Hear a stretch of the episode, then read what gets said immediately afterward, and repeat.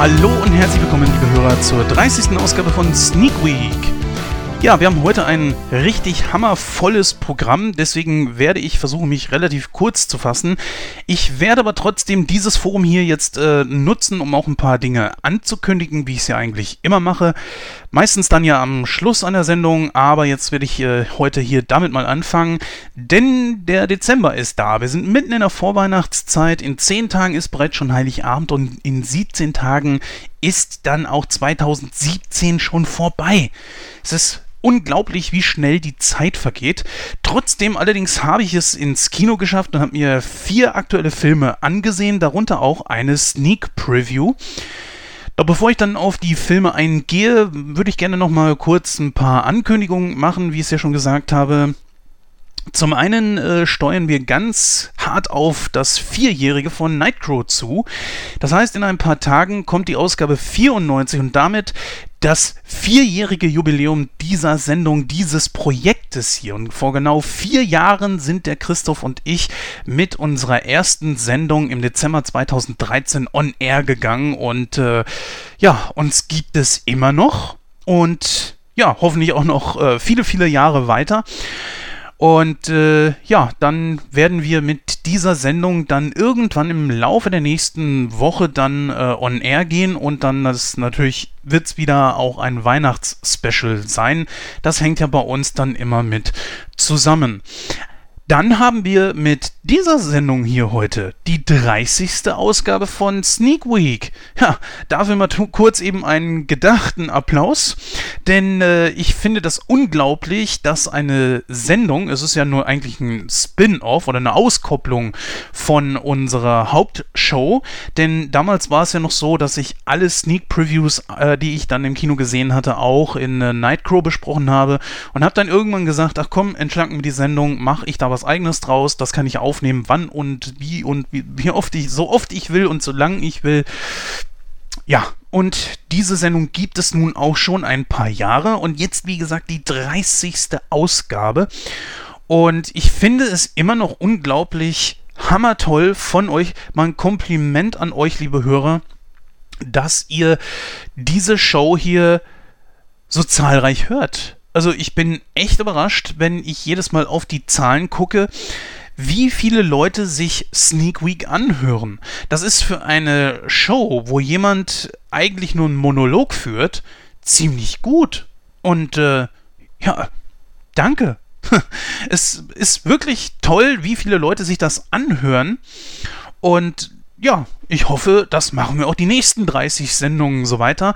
Beziehungsweise vielleicht kriegen wir tatsächlich auch irgendwann mal die 100 voll, wie bei Nightcrow. Ja, ähm, trotzdem steuern wir auf ein noch viel größeres Jubiläum zu, denn Nightcrow, der Filmcast, wird nächstes Jahr in genau ja, von jetzt an sieben Ausgaben natürlich. Ich rechne aber immer natürlich schon die äh, nächste Ausgabe mit ein.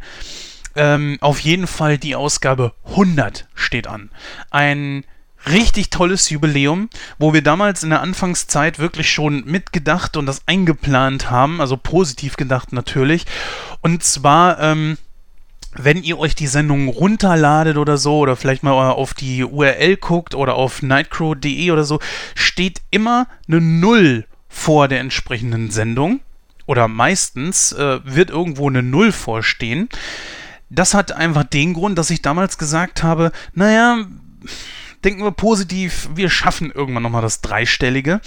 Und damit man das schön alles einheitlich untereinander hat, habe ich damals schon die Null vor jeder äh, Sendung vorgepackt. Und irgendwann geht die vordere Null um auf eine Eins. Und das ist, ja, ich möchte es einfach mal sagen, erfüllt mich mit Stolz 100 Sendungen und es erfüllt mich auch mit Stolz, in jeder einzelnen Ausgabe mit dabei gewesen sein zu können. Und das mit einem so fantastischen Team. Wir werden natürlich auch in, den nächsten, äh, in der nächsten Ausgabe darauf eingehen und äh, wahrscheinlich auch im der vierjährigen, in dem Weihnachtsspecial der Ausgabe 94 ein bisschen äh, wieder zurückblicken auf die letzten Jahre, ganz besonders auf das Jahr 2017. Es stehen natürlich auch mal wieder Veränderungen an. Nichts bleibt so, wie es ist. Ne? Und wie Mr. Spock schon mal gesagt hat, die Natur verabscheut ein Vakuum. Wer weiß, wo dieses Schiff hier mit Namen Nightcrow noch hinsteuern wird. Gut, damit aber erstmal. Ach nee, Moment, eine kleine Sache noch. Wie Otto das schon sagte, einen habe ich noch, einen habe ich noch. Und zwar, ähm, wir sind ja experimentierfreudig und würden euch gerne immer mehr bieten als das, was wir schon bringen. Nightcrow hat natürlich auch einen YouTube-Kanal. Lohnt sich übrigens immer da vorbeizugucken und äh, ja, wir packen unsere Sendung außer Sneak Week. Die ist, diese Show ist exklusiv nur für iTunes, Deezer oder nightcrow.de. Wird es nicht auf YouTube geben. Äh, was dann auch noch ein größerer, äh, ja, größere Befriedigung ist, dass die Klickzahlen so groß sind. Aber wie gesagt, ähm, wir sind, wie gesagt, experimentierfreudig und würden euch gerne ein bisschen mehr bieten. Jetzt haben wir diesen YouTube-Kanal und stellen natürlich unsere Shows dort auch online. Wie gesagt, Nightcrow, der Filmcast und Nightcrow in Serie mit seinen elf Ausgaben findet ihr dort. Natürlich auch äh, eine Show, die ich selber produziere, eine Nerd-Show namens World of Reviews, wo es um eine meiner Hobbys geht, nämlich Masters of the Universe Figuren. Ja, ich bin ein Nerd und seit der Big Bang Theory, glaube ich, muss man sich dem nicht mehr schämen, sondern es ist eher cool, ein Nerd zu sein. Und wie dem auch sei, dort präsentiere ich äh, Figuren der Masters of the Universe Reihe von den 80ern bis heute und auch noch, was weiß ich, bis wann hinaus, solange das alles noch geht. Und äh, das ist auch ein bisschen aufwendiger, deswegen äh, scheint da nicht so viel von. Und ich habe mir damals überlegt, ja, es passt ja nicht wirklich irgendwie zu Nightcrow. Aber ich dachte mir, naja, aber es ist trotzdem ja von mir, Schrägstrich, uns produziert. Also von daher, aber was soll's, packen wir es einfach drauf. So, und deswegen läuft das Ganze auf Nightcrow TV. Aber wir haben jetzt nicht wirklich was an Videocontent, was wir im Punkto Film für euch bringen können. Deswegen haben wir so ein bisschen überlegt, ganz besonders meine Frau und ich, also die Lara, was können wir machen, um euch da mal ein bisschen was zu bieten.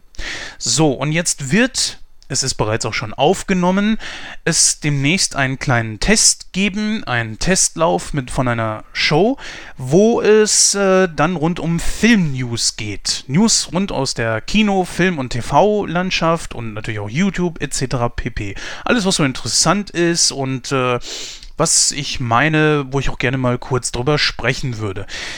Ähm, ja, so mancher hat dann schon zu mir gesagt, so, ist das nicht ein bisschen so was, was auch die Filmfabrik macht? Ja, Richtig. Aber das wird nicht in dem Umfang sein, wie die Filmfabrik macht und bei weitem auch nicht so professionell, wie die Filmfabrik das macht. Oder auch eben andere wirklich große YouTuber. Und ich will da auch gar keine Konkurrenz zu bringen, sondern es ist einfach nur ein Spaß und eine Freude. Ich habe dieses Equipment äh, aufgrund von World of Reviews und habe mir gesagt, naja gut, wenn die Sachen schon stehen, dann kann man es ja dann kurz eben auch noch machen.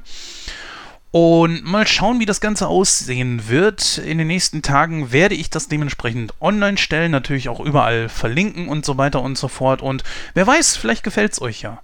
Äh, ganz an Videocontent stimmt auch nicht so ganz, obwohl diese Show momentan ein bisschen pausiert, gibt es ja auch noch Faktenkult.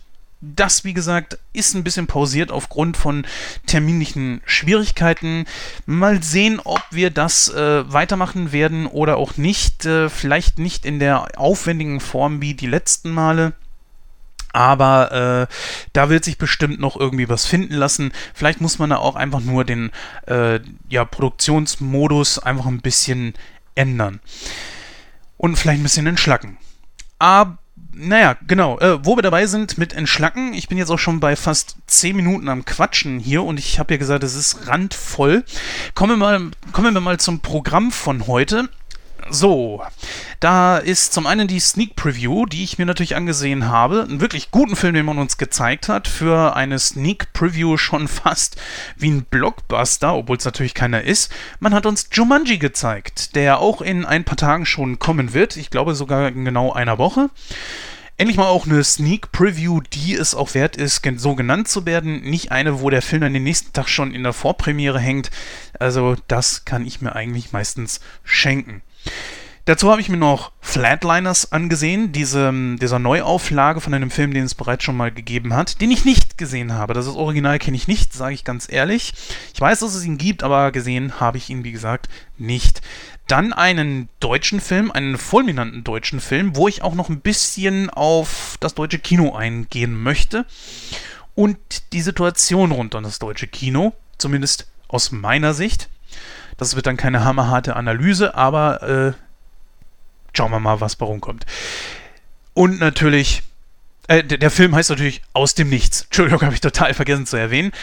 Weil äh, ich jetzt hier schon das Hammer-Ding, äh, das Hammer-Projekt schlechthin sehe, nämlich Star Wars Episode 8 ist bereits im Kino angelaufen. Heute ist die offizielle Premiere. Ich allerdings war bereits schon im Kino. Ich habe es mir tatsächlich angetan und bin um 0 Uhr 1 in die sozusagen Vorpremiere gegangen. Und es war im Gegensatz zu dem, was äh, der Kinobetreiber, mit dem ich mich da unterhalten habe, gedacht hat, brechend voll. Er hätte jetzt nicht gedacht, dass tatsächlich so viele Leute mitten, also auf Mittwoch, von Mittwoch auf Donnerstag Nacht, so viele Leute in die Kinos rennen würden. Aber er sollte sich noch nie so geirrt haben. Insgesamt gibt es bei uns im Kino hier, das ist ein Cinemax, neun Kinoseele. Von diesen neun Kinoseelen waren acht, acht Kinoseele bis auf das letzte bisschen ausverkauft. Darunter war eine OV-Vorstellung, darunter war äh, 2D, ich glaube 2D-Vorstellung, also zwei 2D-Vorstellungen und Rest 3D-Vorstellungen. Das natürlich dann alles in Deutsch. Wie es ja auch sein soll. So muss es sein. Deutsch, deutsche Synchron, lass die nicht sterben. Ja, ihr wisst, ich bin Fan von der deutschen Synchro und äh, naja, dazu werde ich gleich auch noch ein bisschen was sagen. Ich muss natürlich aufpassen, dass ich nicht spoiler. Also das wird jetzt nicht der informativste Teil, den ich hier in Sneak Week jemals besprochen habe. Ich werde euch aber auch gleich sagen, warum. Ich würde einfach mal sagen, wir fangen jetzt direkt mal mit dem deutschen Film an. Es ist der erste Film von Fatih Akin, den er zusammen mit Diane Kruger gedreht hat. Für Diane Kruger ist es auch der erste deutsche Film, den sie gedreht gedreht hat. Sie ist zwar deutscher Abstammung, aber sie dreht meistens auch eher Filme so im Ausland. Und äh, Diane Kruger dürfte eigentlich so ziemlich jedem irgendwie was sagen. Sie hat in richtig großen, namhaften ausländischen Filmen mitgespielt. Um jetzt mal ein paar Hollywood-Blockbuster zu nennen, genau, um ein paar Hollywood-Blockbuster zu nennen, ist da natürlich Troja, Inglorious Bastards, dürften, glaube ich, viele gesehen haben. Ein Film, der unglaublich beliebt ist. Und äh, Filme, die ich gar nicht so schlecht finde, die aber doch ein bisschen gescholten sind, aber trotzdem sehr bekannt, sind die National Treasure Filme. Äh, da hat sie an der Seite von Nicolas Cage in so einer Art mh, mm, ich sag mal, Abklatsch von Indiana Jones gedreht, nur halt eben ohne diese äh, mystischen Elemente, diese übernatürlichen Elemente, die ja bei Indiana Jones immer mit dabei sind. Die Filme sind hier in Deutschland äh, vertrieben unter Das Vermächtnis des Geheimen Buches, das war der zweite Teil, und Das Vermächtnis der Tempelritter. Ja, und äh, da war auch Diane Kruger mit dabei. Also das sind natürlich auch wirklich tolle Filme, finde ich müssen wir irgendwann auch mal Nightcrow drüber besprechen, äh, drüber sprechen. Ich verstehe noch nicht, was die Leute gegen diese Filme haben, aber bitte. Gut, ähm, dieser Film hier ist äh, ein, ich sag mal, sehr gesellschaftskritischer Film. Es ist nicht der Einheitsbrei, den man sonst so aus dem deutschen Kino kennt. Und da würde ich gerne dann, wie vorhin angekündigt, dann auch mal kurz drauf eingehen, weil dieser Film nämlich so extrem aus dem Rahmen fällt sowohl schauspielerisch als auch von der Grundthematik her und äh, auch den Bezug zum Realismus und so weiter und so fort, sticht er sowas von hervor. Denn eines muss man mal ganz klar sagen.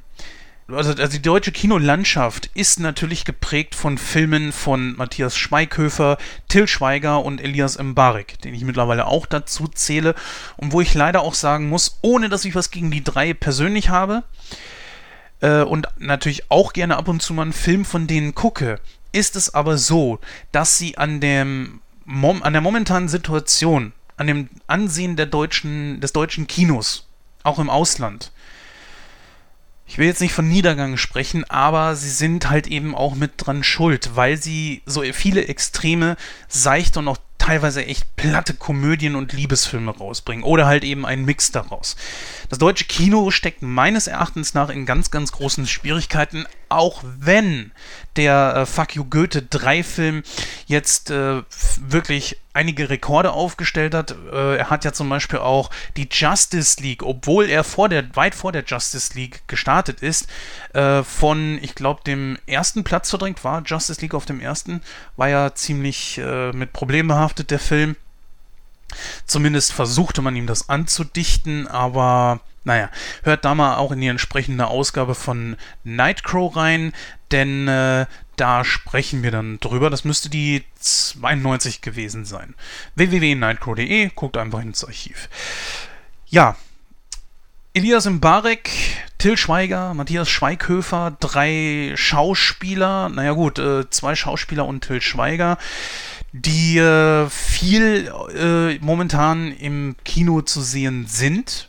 Fuck You Goethe 3 ist ja teilweise sogar noch in den Kinos am Laufen und Elias Mbarek startet schon bald wieder mit einem weiteren Film. Auch wieder eine Komödie, auch wieder seichte Unterhaltung und ja gut, also ich, man muss ganz ehrlich sagen, das ist nichts Anspruchsvolles. Das ist äh, etwas, das kann man mal ins Kino bringen, das ist dann auch nicht so schlimm, aber ja, das deutsche Kino traut sich einfach nichts. Das hatten wir schon mal als Thema in einer der Nightcrow-Sendungen und deswegen will ich es auch ganz kurz halten. Die drei müssen zusehen, dass sie langsam aber sicher mal was anderes machen und was anderes bringen. Und an einen Appell an den lieben Herrn äh, Schweiger, bitte lasse deine Kinder aus dem Fernsehen und vor allem dem Kino raus. Sie sind nicht talentiert. Tut mir leid. Und sie nerven vor allen Dingen auch. Ja, ähm, es ist zwar, muss man sagen, schon immer mal irgendwo eine Perle dazwischen. Hm, Honig im Kopf war eine dieser Perlen, wo ich sagen würde, jo, das ist ein wirklich guter Film. Das war aber nicht Till Schweigers Verdienst, sondern eher der von Dieter Hallervorden, der eine unglaublich gute schauspielerische Leistung an den Tag gelegt hat. Geschmälert hat diesen Film leider das äh, Kind von Till Schweiger. Ihr merkt, ich bin kein, kein Fan von äh, den Schweiger-Kindern, von Till Schweiger an und für sich auch nicht unbedingt so. Manches kann man sich gerne mal angucken. Gibt ja teilweise ein paar Perlen, zum Beispiel Knocking on Heaven's Door mit ihm, war ja nicht schlecht. Oder Manta Manta ist natürlich auch ein unglaublich beliebter Film und einer aus meiner Kindheit. Ja, aber sie müssen sich jetzt, glaube ich, langsam mal umsehen, denn wenn Fatih Akin weiterhin solche Filme produziert, dann kommen die in Schwierigkeiten. Und ich finde es gut, weil aus dem Nichts ist ein richtig hammergeiler Film. Ja, äh, Gehen wir mal kurz drauf ein. Ähm, Fatih Akin ist ein, äh, ja, ein Regisseur türkischer Abstammung, der Filme gemacht hat. Naja, weiß nicht, ob ihr die kennt. Mir persönlich sagten sie nichts. Ich bin auch erst durch Aus dem Nichts auf Fatih Akin äh, aufmerksam geworden. Darunter sind so, wenn ich jetzt mal auf ähm, moviepilot.de gucke, sowas wie Gegen die Wand. Äh, auf der anderen Seite gucken wir mal unter die komplette Filmografie, weil wie gesagt, äh, mir sagte er vorher gar nichts. Und ähm, ja, sind schon ein paar Sachen drunter. Auf jeden Fall ist es so, dass dieser Film hier mit zu einem seiner Meisterwerke gehören dürfte, denn er ist absolut Hammer. Gut, jetzt will ich den Film aber nicht weiter loben, sondern auch mal direkt auf eingehen, warum er das denn überhaupt ist. In der Hauptrolle haben wir hier Diane Kruger, wie gesagt, äh, eigentlich sehr international bekannt und äh, einer der, ich würde mal sagen, besten deutschstämmigen Schauspielerinnen, die es definitiv gibt. Und mit diesem Film hier hat sie auch wieder gezeigt, warum das so ist. Ich äh, gehe jetzt, jetzt mal auf Mobipilot und lese die Handlung vor. In nur einem Augenblick verändert sich Katja Sekatschis Leben aus dem Nichts heraus, deswegen auch der Titel des Films. Äh, und zwar für immer. Bei einem Anschlag explodiert mich eine Bombe und tötet dabei ihren Ehemann Nuri und ihren Sohn Rocco.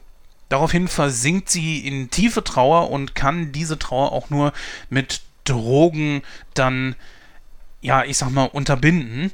Dann aber nimmt die Polizei zwei Verdächtige als Täter für das Attentat ins Visier.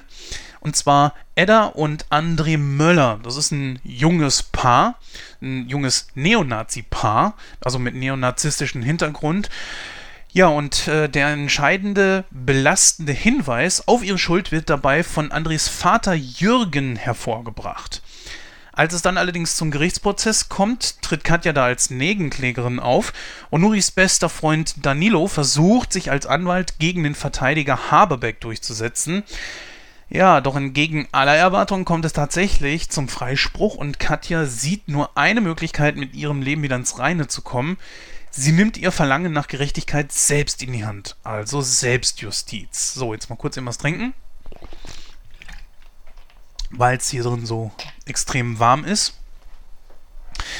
Und das hört ihr natürlich immer super gerne, wenn die Leute essen und trinken im Podcast. Ich bin auch kein Fan von, aber das musste gerade leider sein, Entschuldigung.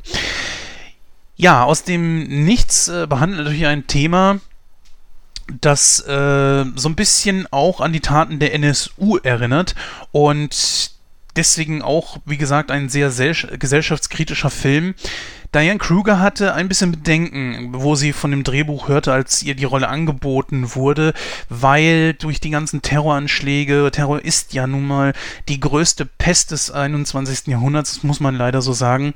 Sie hatte einfach Bedenken, ja, in einem solchen Film mitzuspielen, mit einem solchen Thema als, äh, als Plot. Und hat es letzten Endes doch gemacht und ich ehrlich gesagt bin froh, dass sie es gemacht hat. Sie war eine richtig tolle Besetzung, eine absolut tolle Schauspielerin für einen wirklich guten Film mit einem guten Plot dabei. Und Fatih Akin war ja sowieso jemand, der wo mal gesagt hat, dass er gerne mit ihr drehen würde. Hat ihr wohl auch schon ein paar Mal irgendwie eine Rolle angeboten und jetzt zu diesem Film hat sie dann wohl Ja gesagt. So ist dann die Legende zu diesem Film und der Beziehung zwischen Fatih Akin und äh, Diane Kruger. Ja, äh, eines muss man vorweg sagen, das ist natürlich, was hört man immer, wenn man über Filmkritik spricht, so, ja, Schauspielerin war gut und äh, ja, der Plot war gut, bla. Ist leider aber so. Also Diane Kruger hat das hammermäßig gespielt. Sie scheint da wirklich sehr tief in sich gegangen zu sein, hat wohl auch versucht, sich private Gefühle irgendwie als äh, Schablone zu nehmen, um die Rolle entsprechend rüberzubringen. Der Film ist sehr realistisch. Der Film ist, versteht das jetzt bitte nicht falsch, sehr dreckig. Ja, äh, als Beispiel, äh, das kommt ja bei Star Wars unglaublich gut an, dieses Used Universe. Ja, also man hat hier jetzt hier nicht irgendwelche glatt geputzten äh, Häuser und und Tischer, äh, Tische, Teller, Stühle, Wände, keine Ahnung, ja, so oder äh, nur die tollsten Gegenden von Deutschland und so weiter. Nein, man geht hier echt an Orte, wo man einfach sagen würde, okay, es ist nicht der beste Ort zum Drehen. Aber Fatih Akin hat es getan und es ist dem Film einfach nur dienlich. Er ist sehr realistisch.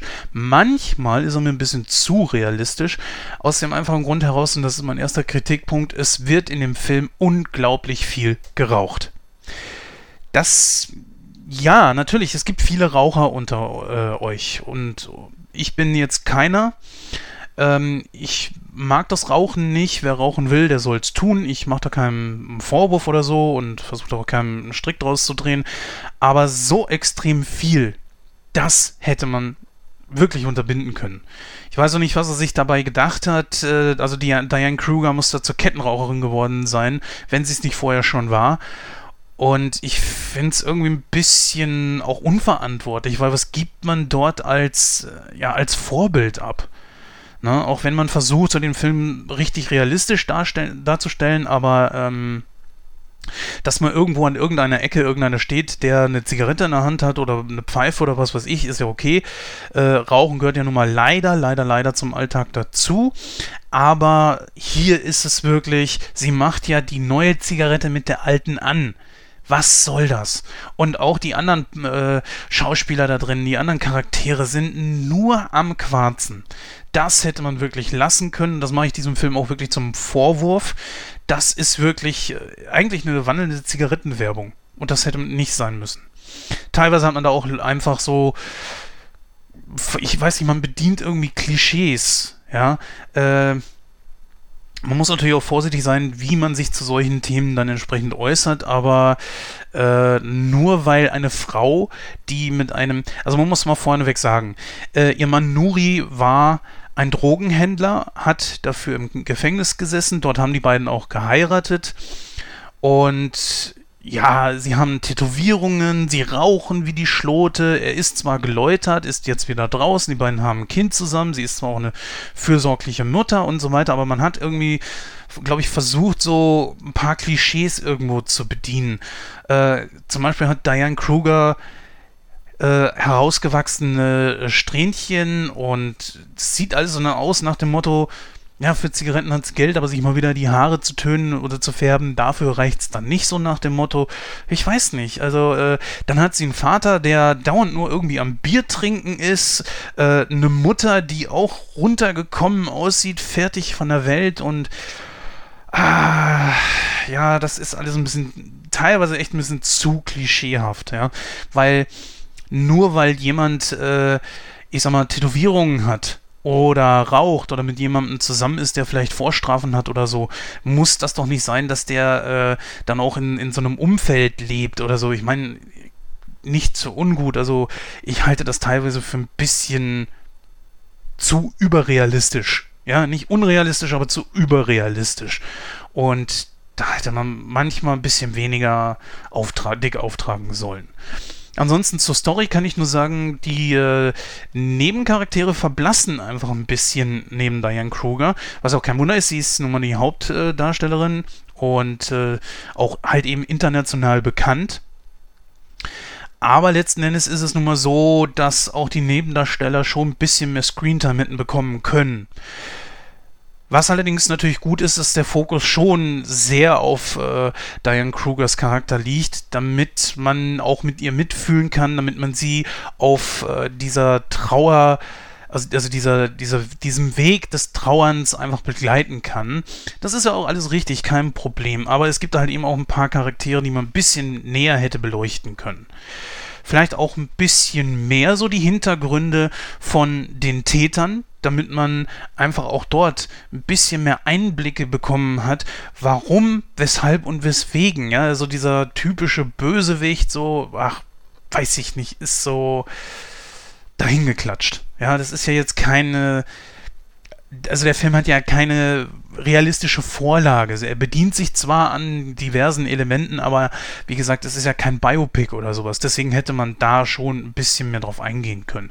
Zum Beispiel so auch auf äh, diesen äh, Freund von Nuri, der dann den Anwalt da gemimt hat und da hätte man auch ein bisschen mehr was draus machen können. Vielleicht irgendwie nebenher eine kleine Liebesgeschichte oder so. Jetzt nicht mit äh, Diane Krugers Charakter, also Katja, aber hätte vielleicht mal sein können. Dann muss ich gestehen, so mh, hm, das Ende. Ich möchte jetzt das Ende nicht verraten. Guckt euch den Film selber an. Aber es ist, ich weiß nicht, auch ein bisschen zu dick aufgetragen ob eine reale Person so etwas wirklich getan hätte. Das ist die große Frage, die ich mir dabei immer wieder stelle, wenn ich in diesen Film zurückdenke. Denn, ähm, ja, dazu müsstet ihr jetzt wissen, was sie macht. Das kann ich aber, wie gesagt, nicht verraten, weil ich nicht spoilern möchte. Aber guckt euch den Film an. Vielleicht seht ihr das dann genauso wie ich. Ich finde es ein bisschen überzogen. Ich glaube, wenn man den Film ein bisschen anders gestaltet hätte, besonders das Ende anders, gestal anders gestaltet hätte, hätte es dem Film irgendwie ein bisschen, ja, hätte es ihm gut getan. Ne? Gut, ähm, mit dem Blick auf die Zeit und auf das andere, auf die anderen Filme noch, äh, werde ich da jetzt mal schon mal von mir aus gesehen ein Fazit raushauen. Ich gehe auf 81%, weil ich den Film wirklich gut finde. Diane Kruger leistet hier eine eine Oscar-reife schauspielerische Leistung ab. meines Erachtens nach äh, neben der guten Story und der Gesellschaft, äh, gesellschaftskritischen äh, Story auch äh, und der guten Regie einer der Hauptgründe, diesen Film überhaupt zu sehen.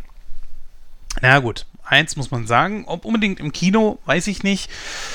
Ähm, mir hat es aber Spaß gemacht, definitiv. Gut, der Film ist am 23.11. gestartet. Er ist auf jeden Fall noch im Kino zu sehen und äh, ja, ich glaube, neben Star Wars ist er dann eine willkommene Alternative, wenn man Star Wars schon gesehen hat oder eben Star Wars nicht gucken möchte. Denn eines kann man, glaube ich, sagen, es wird nicht wirklich gute Filmveröffentlichungen äh, neben Star Wars geben, weil einfach äh, natürlich die Filmverleiher ganz klar wissen, dass Star Wars einfach alles dominieren wird. So, ähm, jetzt gehe ich mal hier kurz auf die Kritiker bei äh, Moviepilot ein. Es sind insgesamt 21, jetzt also nicht die meisten, und die geben 64% Schwachsinn. Was ist, ehrlich, äh, habt ihr den Film gesehen? Ich glaube nicht. Dann die Community mit 188 Bewertungen gibt 71, kann ich schon eher mit leben und äh, ich würde mal sagen, wenn wir den Film bei Nightcrow besprechen würden, könnten wir auf einen ähnlichen Zähler kommen wie die Community. Ich würde mal ja sagen, vielleicht 75 oder so. Aber ich gebe, wie, wie gesagt, 81. Ich mag auch Diane Kruger sehr gern und bin auch ja, jetzt sehr aufgeschlossen gegenüber Filme von Fatih Akin. Gut, gehen wir weiter zum nächsten. Ich würde mal sagen, wir steigern uns jetzt einfach mal so ein bisschen. Obwohl, das müsst ihr selber wissen. Ähm, gucken wir mal. Gehen wir über zu Flatliners. Ja, Flatliners äh, startete am 30.11., ist also jetzt ungefähr zwei Wochen im Kino. Da geht es, ähm, ich lese hier einfach von Movie Pilot vor. Wenn der Herzmonitor nicht länger den ausschlagenden Puls eines Menschen anzeigt, sondern wenn stattdessen eine Flatline, also eine gerade Linie, die sogenannte Nulllinie, sichtbar wird, dann kann man einen Patienten entweder aufgeben oder versuchen, ihn noch einmal wiederzubeleben. Eine Gruppe angehender junger Ärzte rund um Courtney, Jamie, Marlo, Sophia und Ray will jedoch wissen, ob etwas jenseits der Grenze zwischen Leben und Tod existiert. Die Medizinstudenten beginnen deshalb, mit dem Nahtod zu experimentieren. Sie alle hatten in ihrer Vergangenheit persönliche Tragödien hinnehmen müssen und wollen durch ein kurzes Sterben den Blick ins Jenseits wagen. Doch ihre Taten haben ungeahnte Konsequenzen. Ja, ähm, wie gesagt, es handelt sich hierbei um ein Remake aus dem Jahr 1990, ist ein Thriller, wo auch bereits schon einer der äh, Darsteller schon damals in dem damaligen Film mit dabei war, und zwar Kiefer Sutherland. Hier allerdings nur in einer Nebenrolle. Wir haben in den Hauptrollen hier Ellen Page, Nina Dobrev, Diego Luna, James Morton und Kirsey Clemens. Ich weiß nicht, ob das irgendjemand von euch was sagt. Äh, diese Riege an Schauspielern kenne ich nicht, außer Ellen Page. Den Namen habe ich natürlich schon mal irgendwo gehört. Ich gucke mir mal gerade ihre Biografie an. Oft hat man die Schauspieler ja schon mal irgendwo gesehen, ohne es zu wissen. Ah ja, klar, natürlich. Entschuldigung, meine Schuld, das hätte ich wissen müssen. X-Men, der letzte Widerstand. Juno, Inception, also die Frau hat auch schon wirklich namhafte Filme gedreht. Und da kann man definitiv nichts gegen sagen. Bei den anderen spare ich mir das jetzt gerade mal eben, denn äh, sonst wird das hier ein bisschen zu ausschweifend. Gehe ich mal kurz auf den Film ein. Der Film ist äh, sehr in der Kritik, gebe ich zu. Kurz nochmal was trinken.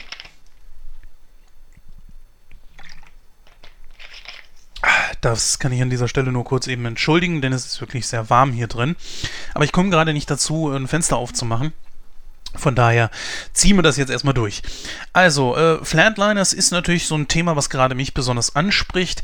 So, diese übernatürlichen Geschichten finde ich richtig cool. Das verbunden mit so ein paar Horrorelementen. Also, der Film versucht nicht irgendwie ein Horrorfilm zu sein, sondern ja, schlichten Thriller, wie man ihn eigentlich so kennt. Er hat ein paar Elemente, wo man sich gruseln könnte und die sind auch wirklich zum Erschrecken. Aber das ist sehr rar gesät und in einem gesunden Maße gestreut.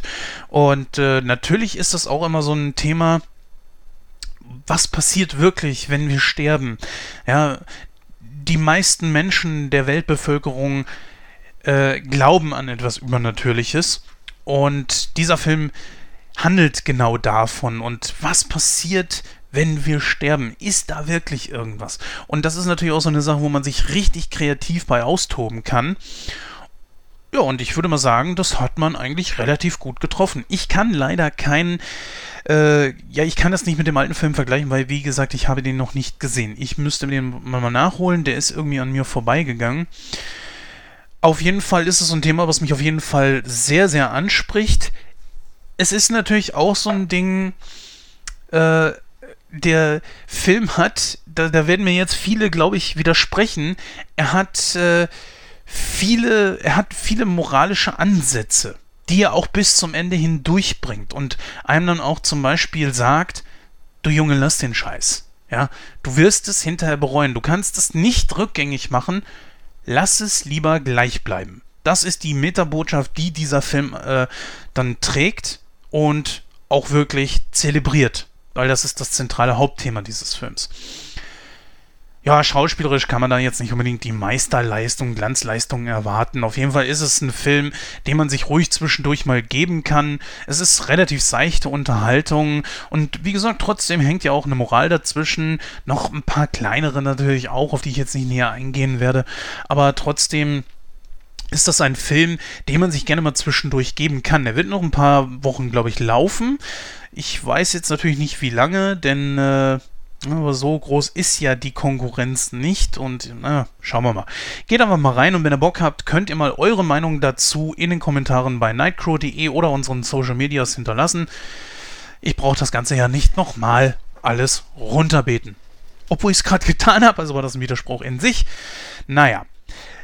So, dann gucken wir mal kurz eben, was die Kritiker denn sagen. Wir haben 15 Kritikerbewertungen auf Moviepilot und die geben Ernsthaft. 35 Prozent? Lieber Hörer, ähm, ich nehme ja gerne mal diese Bewertung hier auf Moviepilot als, äh, ja, als Referenz. Ich bin nur gerade am überlegen, ob ich das zukünftig einfach, dass ich da die Kritikerbewertungen weglasse, weil das ist einfach Schwachsinn. Und Kritiker sind meiner Meinung nach auch diejenigen, die sich äh, meistens am liebsten selbst hören und das ist äh, völliger Bullshit hier. Die Community dagegen ist mal wieder gnädiger mit dem Film. Sie geben bei 139 Bewertungen insgesamt 48 Prozent. Ja, es ist keine, keine Oscar-reife Leistung. Dieser Film ist einfach was für Leute, die sich für solche Themen interessieren, wo man einfach sagt, hey, ihr habt Bock auf Übernatürliches, geht da rein.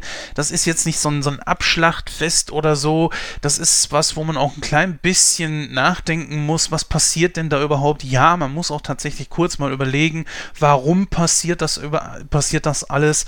Denn, wie gesagt, der Film hat eine Moral. Die beste schauspielerische Darstellung ist das einfach nicht. Es sind natürlich auch ein bisschen zu viele Charaktere, die sich äh, die Screentime einfach teilen fallen müssen und können sich nicht so extrem entfalten. Aber es ist nicht so, dass sie blass bleiben. Ne? Und äh, es ist auch nicht so, dass hier bei diesem Film so Friede, Freude, Eierkuchen herrscht. Dazu müsst ihr ihn euch angucken, da möchte ich euch nicht spoilern. Aber 48 bzw. 35 Prozent ist absoluter Quatsch. So, ich gehe jetzt einfach mal auf 65 Prozent. Den Film kann man sich gut und gerne wirklich mal angucken. Gerne auch im Kino, äh, denn er hat ein paar tolle Effekte dabei und ja, an einem gewissen Stellen weiß er tatsächlich einen auch so ein bisschen zu gruseln.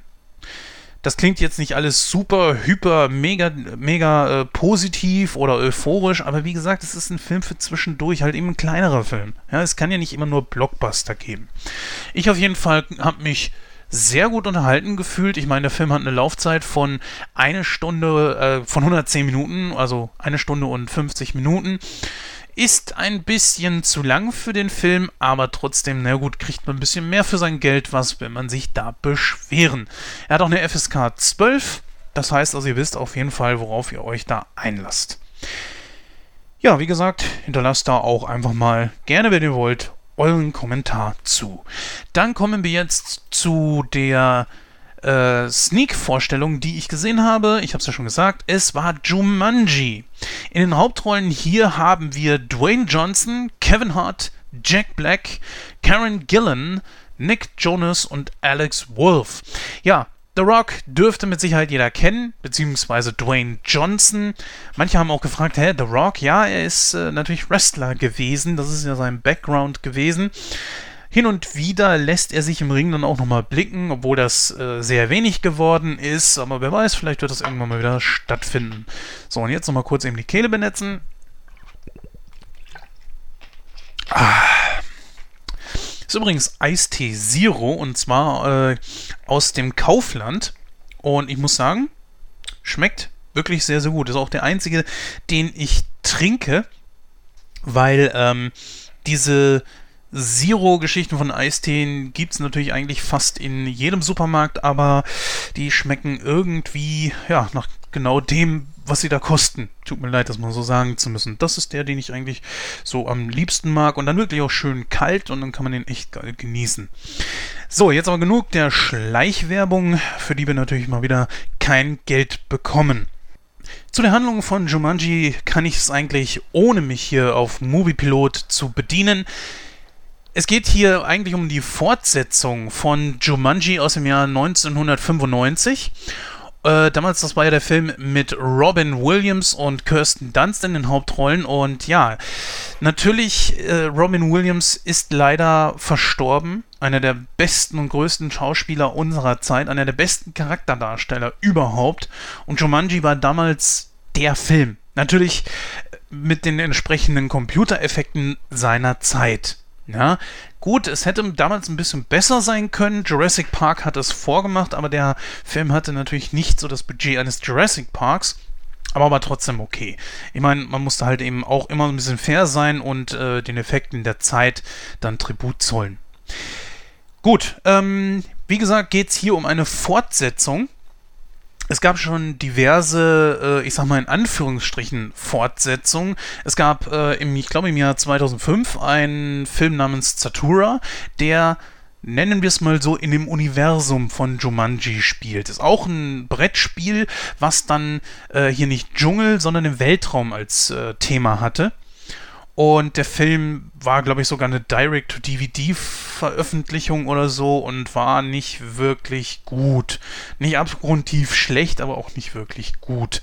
Dann gab es tatsächlich, man höre und staune, einen äh, deutschen Film mit genau diesem Thema, das allerdings nicht wirklich im Jumanji-Universum ist, sondern eher sich nur des Themas bedient. Mm, also einem Brettspiel mit irgendwelchen magischen Fähigkeiten und äh, wo man sich dann einfach in irgendwelchen Welten oder Situationen wiederfindet, die ziemlich außergewöhnlich sind, beziehungsweise magisch. Äh, leider weiß ich den Titel nicht mehr. Der lief damals mal auf Sat 1 und ich habe auch nur kurz mal reinschnuppern können. Und äh, der Film war für deutsche Verhältnisse okay. Nicht wirklich gut, aber okay kann man sich auf jeden Fall mal gucken. Ich finde es auf jeden Fall gut, dass sich Deutschland an sowas dann auch mal herangewagt hat. Naja gut, jetzt kommen wir mal zu Jumanji. Äh, kann man sagen Jumanji 2, Willkommen im Dschungel. ist natürlich sehr interessant. Äh, The Rock, der damals einen Film gedreht hat namens Welcome to the Jungle, der hatte ja auch noch diverse andere Titel, dieser Film, aber Welcome to the Jungle, äh, darunter, unter diesem Titel kam er dann in Deutschland raus. Und jetzt haben wir Jumanji, Willkommen im Dschungel. Also wieder ein Film, äh, wo The Rock mitspielt und der auch äh, Welcome to the Jungle heißt. Ja, auch wenn es hier nur die Tagline ist. Wie dem auch sei. Ja, wir erinnern uns, äh, damals hat äh, der junge Alan Parrish das Jumanji-Spiel ja ins Meer geworfen beziehungsweise in den Fluss geworfen und irgendwo an irgendeinem Strand ist dann das Spiel wieder aufgetaucht. Hier greift dann äh, dieser zweite Teil jetzt dann die Geschichte wieder auf. Das Spiel wird im Jahr 1996 von einem Jungen gefunden, der äh, letzten Endes äh, sagt so, Herr Brettspiele, was soll ich damit? Äh, macht doch sowieso keiner mehr. Irgendwie scheint sich dieses Spiel das zu Herzen genommen zu haben und verwandelt sich in ein Computerspiel. Natürlich mit, dem, mit derselben Grundthematik. Und der Junge verschwindet, genauso wie im ersten Teil Alan Parrish, in diesem Spiel, beziehungsweise dieses Mal Videospiel, und ist dann auf lange, lange Jahre nicht mehr gesehen Warum man hier äh, eine ähnliche Story genommen hat, weiß ich nicht. Auf jeden Fall ist es so, dass in der Gegenwart dann vier, ich nenne es mal Nerds, äh, zusammenfinden und äh, dann dieses Spiel beim Nachsitzen, wo sie aufräumen müssen, im Keller ihrer, ihrer Schule, tatsächlich auch finden und dann selbst in dieses Spiel gesaugt werden. Ja, und dann müssen sie äh, durch dieses Spiel durch. Ihre, Avar äh, ihre Avatare sind dann halt eben The Rock, Jack Black und so weiter und so fort. Also sie sehen dann älter aus und anders als wie man sie dann im realen Leben kennt. Und mit diesen Avataren müssen sie jetzt durch den Dschungel von Jumanji. Und das ist auch eben genau jener Dschungel, wo Alan Parrish aus dem ersten Teil so viele, viele Jahre festgehangen hat. Und es gibt tatsächlich auch sogar zwei Referenzen auf den ersten Teil. Zum einen ist äh, der Junge, der äh, am Anfang von Jumanji verschwunden ist, also als erstes in das Videospiel gesaugt wurde, lebt in eben jenem, äh, ich sag mal, Baumhaus, das sich Alan Parrish gebaut hat. Und der Hauptgegner ist auch Fan Pelt, natürlich gespielt von einem anderen Schauspieler und hier unter einem anderen Look oder sagen wir mal unter einer anderen Prämisse. Äh, er möchte ganz Jumanji beherrschen und dazu braucht er einen gewissen Edelstein, den er von einer Statue, von einer riesigen Statue entfernt. Und seither hat er äh, Macht über viele von den Bewohnern bzw. Tieren von Jumanji. Ja, und das Ganze ist wirklich dann tatsächlich auch so aufgebaut wie in einem Videospiel. Die äh, entsprechenden Ka äh, Avatare haben jeweils drei Leben. Und wenn sie diese dann verloren haben, sind sie letzten Endes wirklich tot. Manchmal gehen sie in dem Spiel ziemlich leichtfertig mit diesen Leben um. Und natürlich äh, ist jede Menge Slapstick darunter. Man hat extrem viel Situationskomik, äh, dumme Sprüche, die sich an den Kopf geschmissen werden und so weiter und so fort. Es ist ein Feel-Good-Movie. Ja? Und das ist genau das, wo unter der Prämisse man sich diesen Film auch angucken sollte. Es ist ein Film mit seichter Unterhaltung. Ich habe mir so ein bisschen die Frage gestellt, ist es hier so der Ghostbusters-Effekt? Ja, denn diese Neuauflage äh, von den Ghostbusters von vor ein, zwei Jahren kam ja extrem schlecht weg und ich habe mich wirklich gefragt, ja, die ersten beiden Filme haben Comedy-Elemente, aber sind sie wirklich so albern wie der äh, Film hier von 2016 oder eher doch nicht? Hm, ist das hier genauso? Die Frage habe ich mir gestellt und ich muss es ganz klar verneinen. Also er sticht auf, ich sag mal, in die, in die ähnliche Kerbe wie der erste Teil von Jumanji. Denn auch der war ja schon ziemlich albern. Die Animation ist richtig gut, also man hat richtig viel Geld da reingebuttert, äh, kann man nicht meckern. Man hat extrem tolle, wirklich geile, humoristische Sequenzen darunter. Ich würde sogar sagen, man hat sich hier richtig viel Mühe gegeben. Man hat mit den Klischees gespielt, mit den Charakteren gespielt, die sich nicht so fein dafür waren, dass sie äh, auch mal Kosten, also Witze auf ihre eigenen Kosten dann hinnehmen mussten.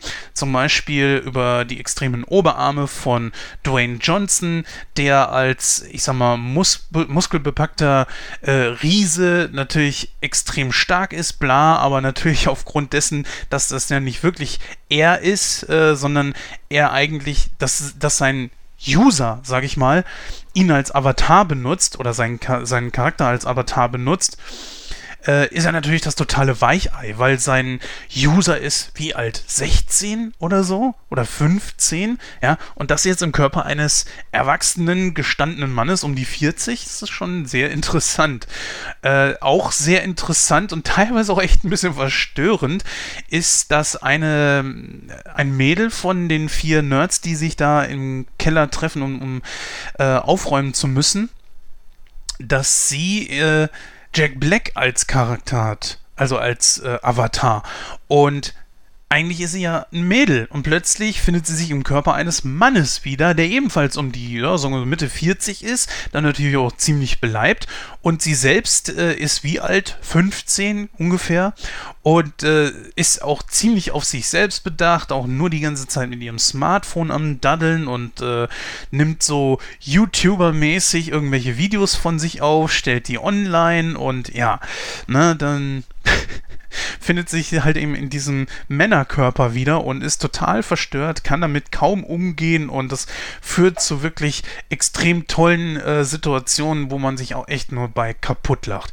Und genau das ist dieser Film einfach ein Film, der zwar auch versucht, eine ne Moral dazwischen zu haben, beziehungsweise mehrere Botschaften zu senden, so nach dem Motto hier zum Beispiel in äh, dem Charakter von Jack Black, der eigentlich dieses 15-jährige Mädel ist, so nach dem Motto, leg doch mal das scheiß Smartphone beiseite, guck doch mal, was in der Welt so los ist, sei nicht so arrogant, äh, ja, du siehst gut aus, aber es gibt ja auch noch andere Menschen auf der Welt, aber dieser Film will natürlich nicht gesellschaftskritisch sein.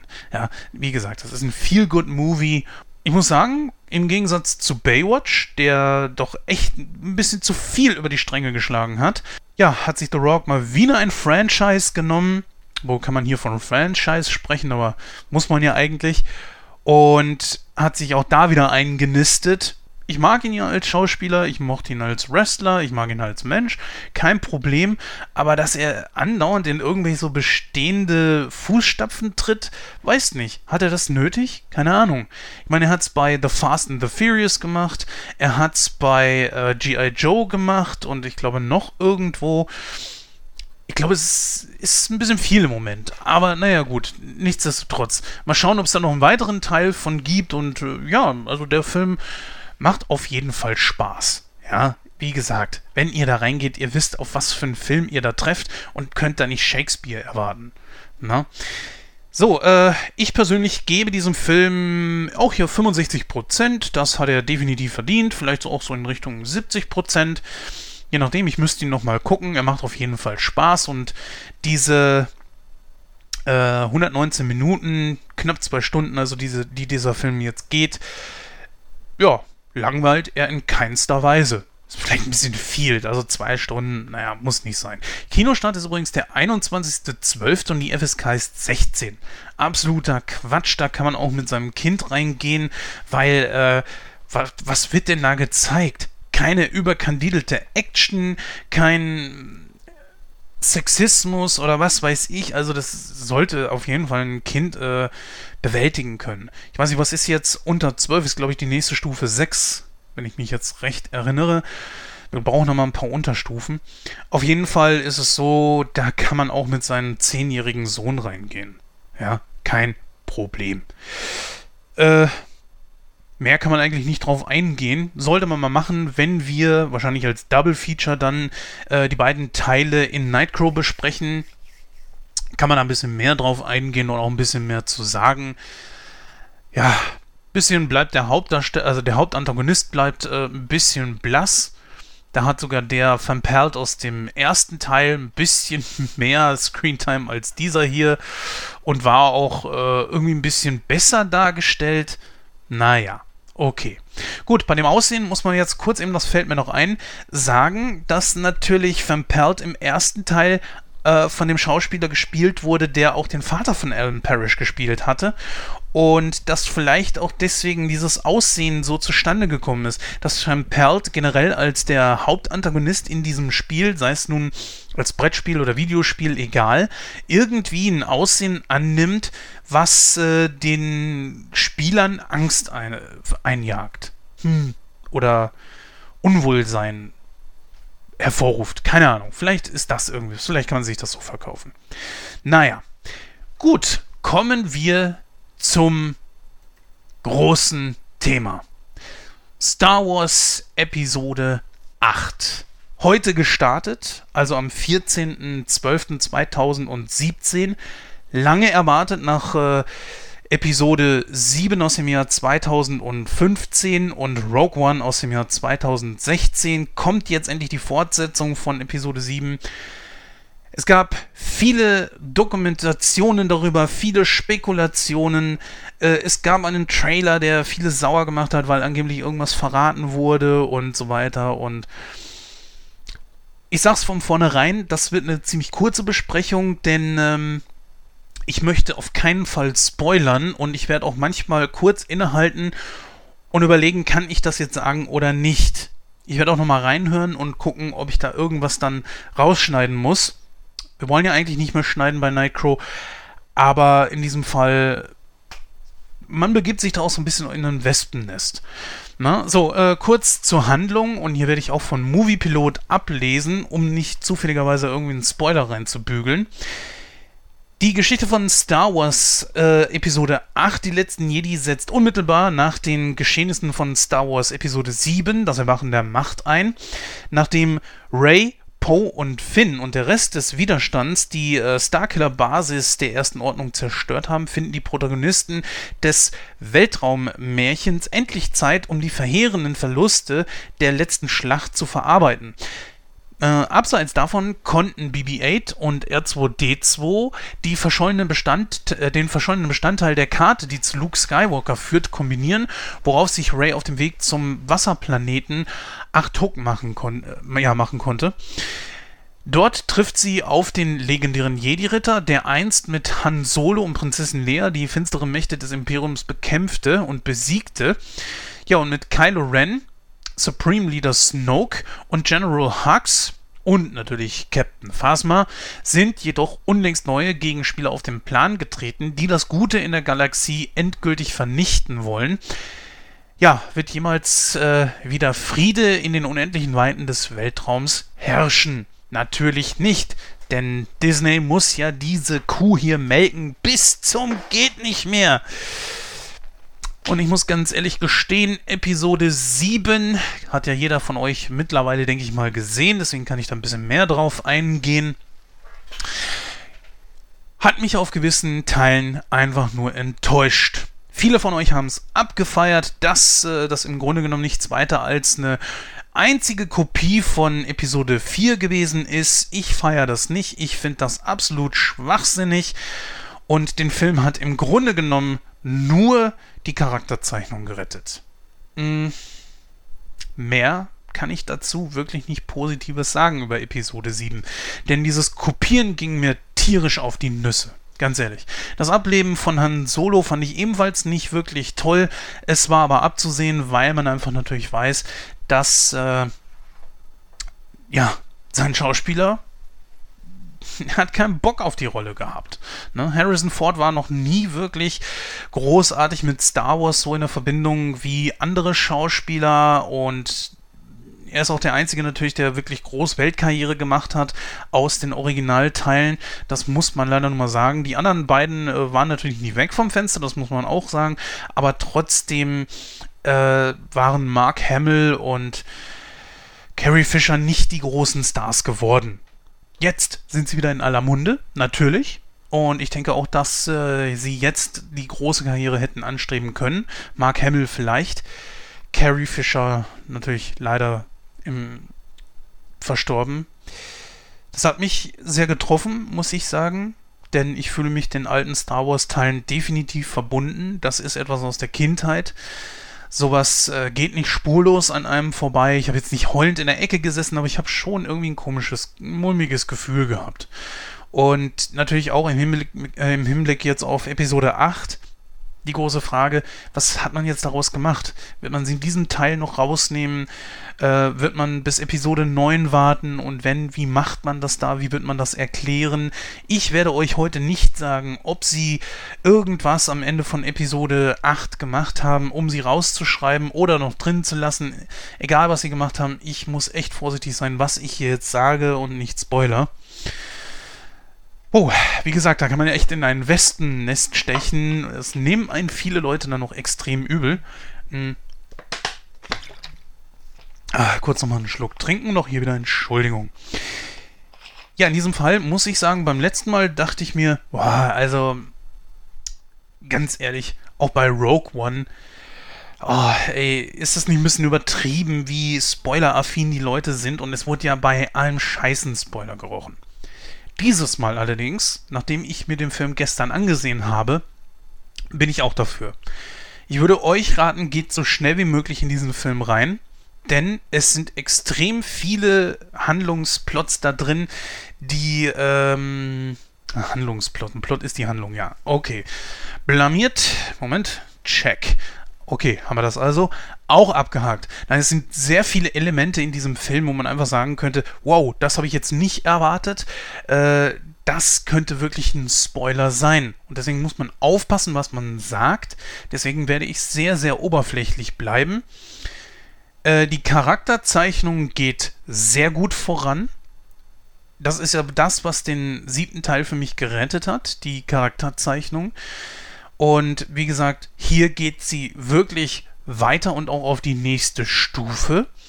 Es ist, was man im Trailer gesehen hat, ja, was man im Trailer gesehen hat, verrät einem nicht wirklich was über den Film.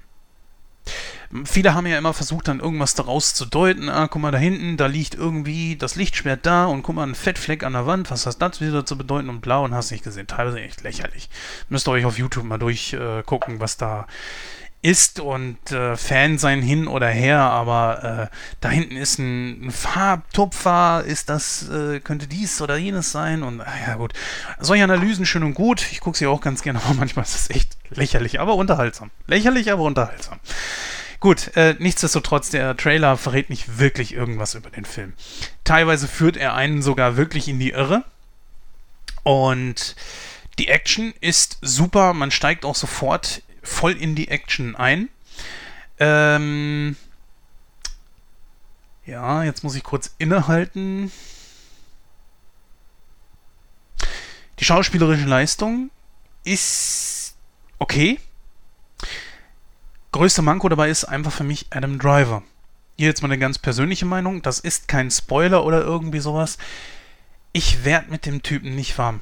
Das hat nichts mit ihm zu tun. Ich habe Adam Driver jetzt schon in anderen Filmen gesehen und der ist ein guter Schauspieler. Das muss man auf jeden Fall sagen. Aber ich kaufe ihm einfach den Bösewicht nicht ab. Und das liegt auch daran, wie man den Charakter hier jetzt tatsächlich geschrieben hat. Denn, ähm,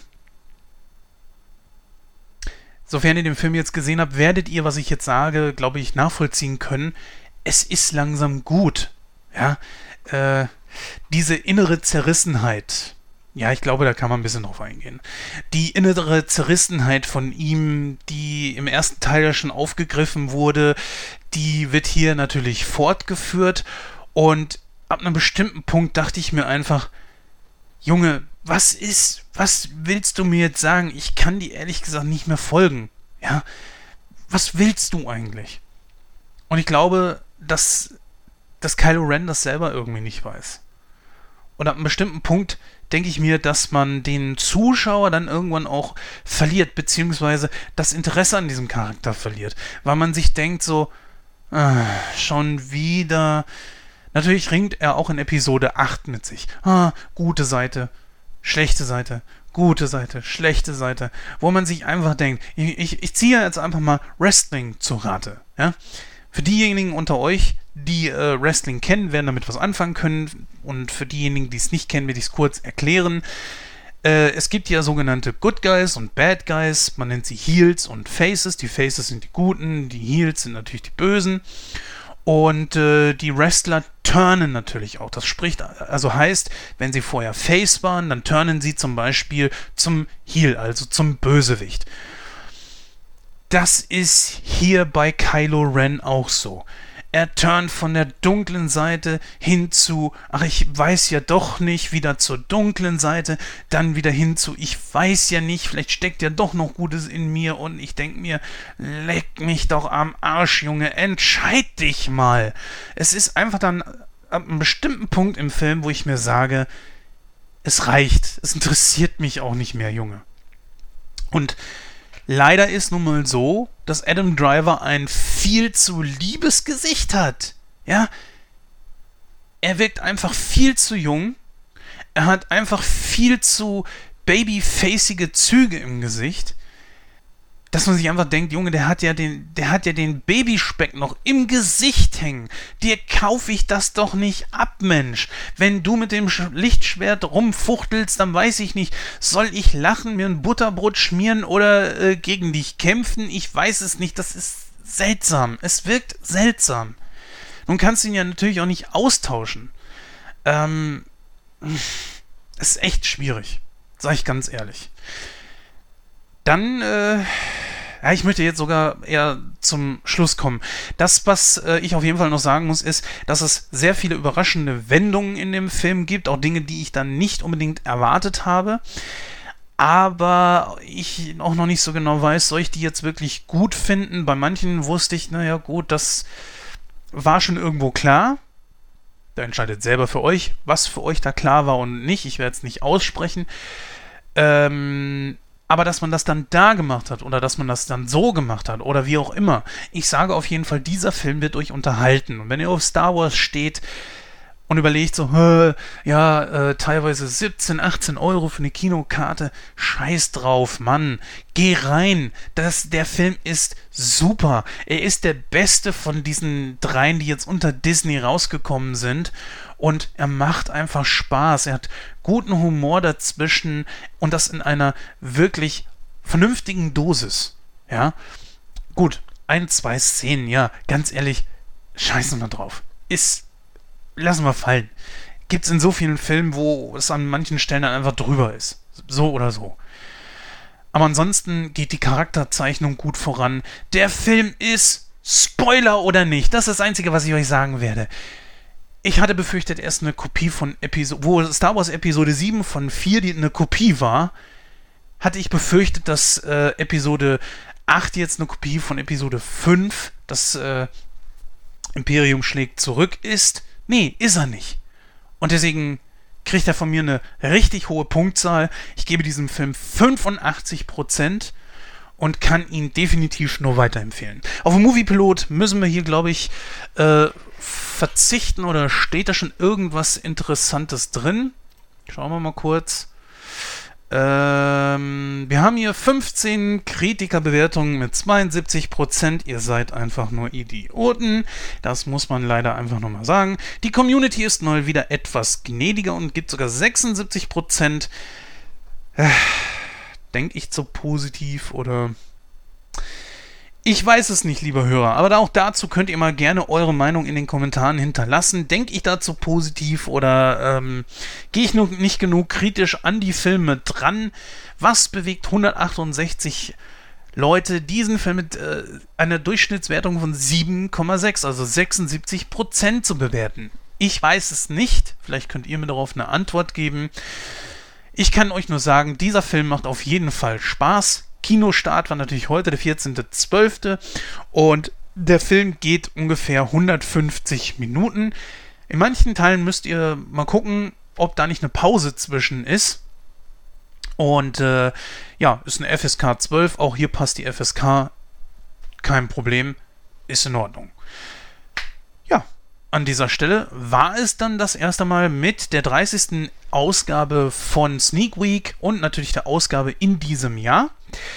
Wir hören uns in mindestens einer Folge von Nightcrow dieses Jahr noch wieder. Und äh, sofern wir das natürlich mit dem entsprechenden Star Trek Special nicht hinkriegen sollten, unser Winter Special, jetzt noch in diesem Jahr, dann eben irgendwann direkt Anfang Januar und äh, darauf hat man mein Versprechen. Auf jeden Fall, wir hören uns nochmal, von daher spare ich mir äh, es euch jetzt schon fröhliche Weihnachten zu wünschen. Das machen wir dann an anderer Stelle. Auf jeden Fall äh, danke für euer Zuhören und äh, bis zum nächsten Mal. Und möge die Macht mit euch sein.